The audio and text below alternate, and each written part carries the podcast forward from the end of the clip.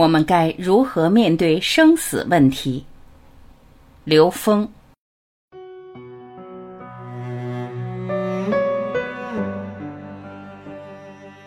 有人问刘峰老师：“爸爸昏迷了，我在他身边静坐，去杂念，试图用正能量起一些作用，这样可以吗？”刘峰老师回答。应该说，你能做到这一点，确实非常棒，非常好。其实，我们亲人的离去也是一个相，是给我们生命的一个启发。因为什么呢？你看到的所有的生老病死，最后是让你自己能够正确的面对你自己的生命。这些相，它可以是一个无关的人的死亡，可以是一个亲人的死亡，可以是一个挚友的死亡。那你在这个过程之中，你应该能够得到很多启发。你会反问自己：我的生命是以这种方式结束吗？我的生命是否能够结束得更加的平静？能够在这个过程中达到真正的内在的升华？你会问你自己：当你的亲人在一种纠结的、痛苦的状态下去世的时候，你会想：难道生命的结束就是这样吗？我们有没有办法让我们的生命结束得更加的有意义呢？这个时候，其实我们对这些生命产生的、对这些生命付出的这种爱，会看到生命在这个过程中的转化。这就像石方圆、石方圆在做老年心灵呵护，他们怎么做？他们不是在帮助老人，他们认为老人在用生命教育我们。同样，我们在生命中遇到的所有的亲人的离去，都是在提醒我们、启示我们如何面对生死。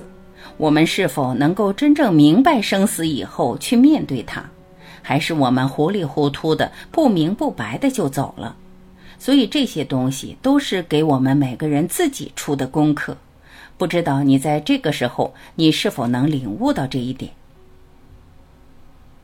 石方圆过去在做这个老年心灵呵护，整个走到今天，他们说的是什么？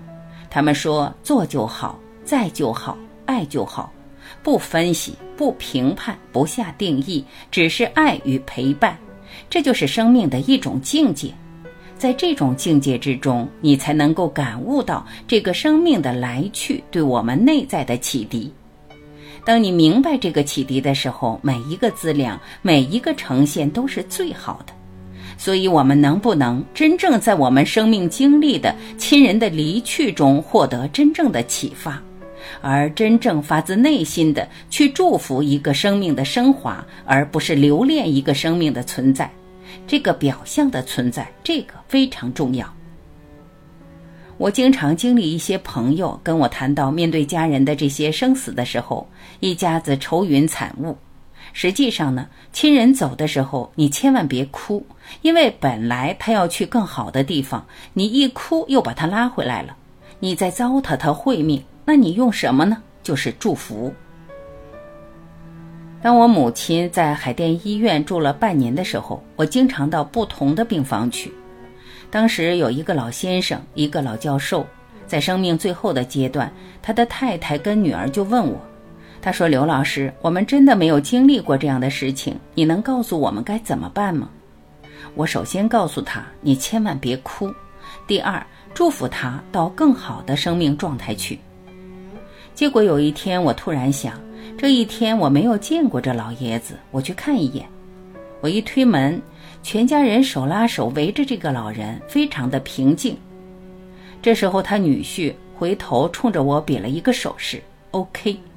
老人这个时候在走，这个过程非常的平和，非常的平静。很快这件事儿就走过去了。后来他们家里跟我说：“刘老师，幸亏你跟我这么说，要不然我们不懂。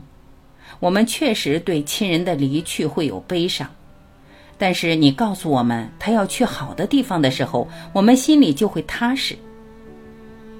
确实是这样，因为我们不知道这个生命内在的那个能量才重要。灵魂，灵是高维能量，灵魂是高维能量关系。所以说，你这样面对你的父亲，你能打坐，你在打坐的时候给他祝福，让他走向更高境界的生命，这是有意义的。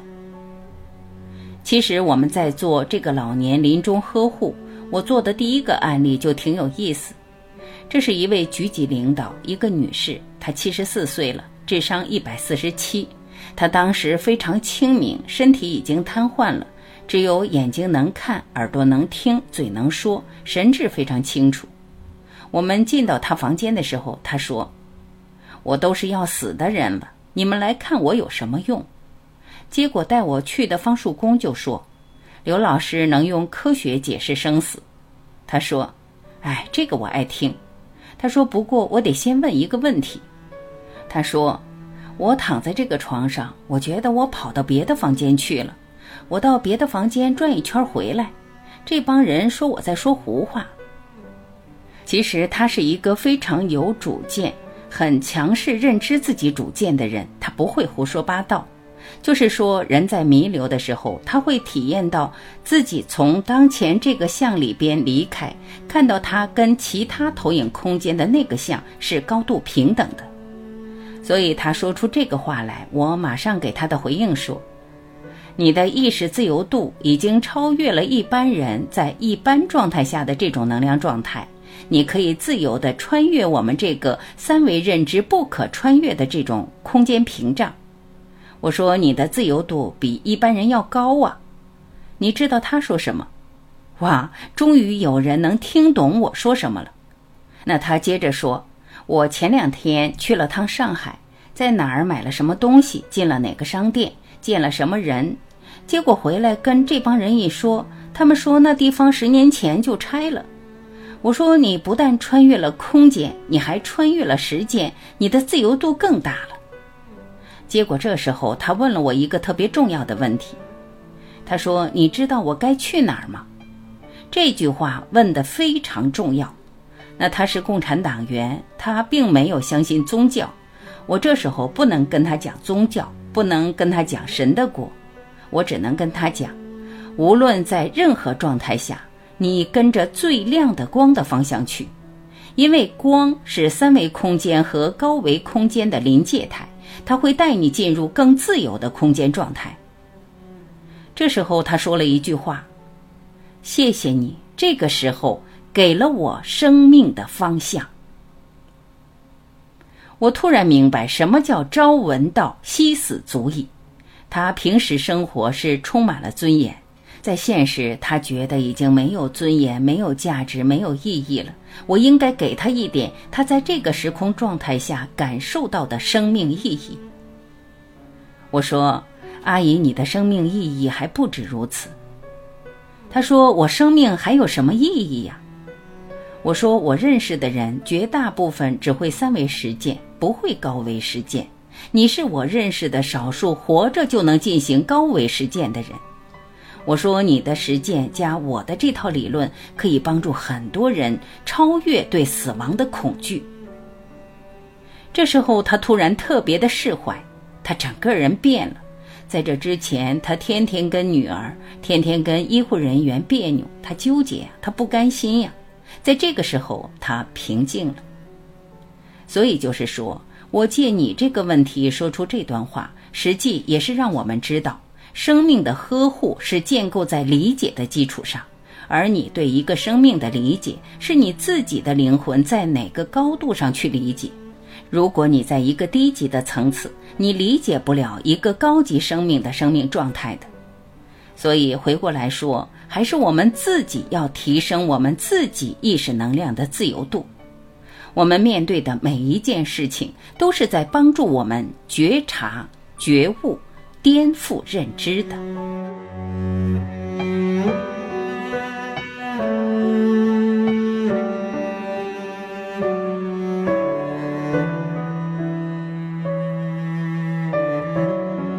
感谢聆听，我是晚琪。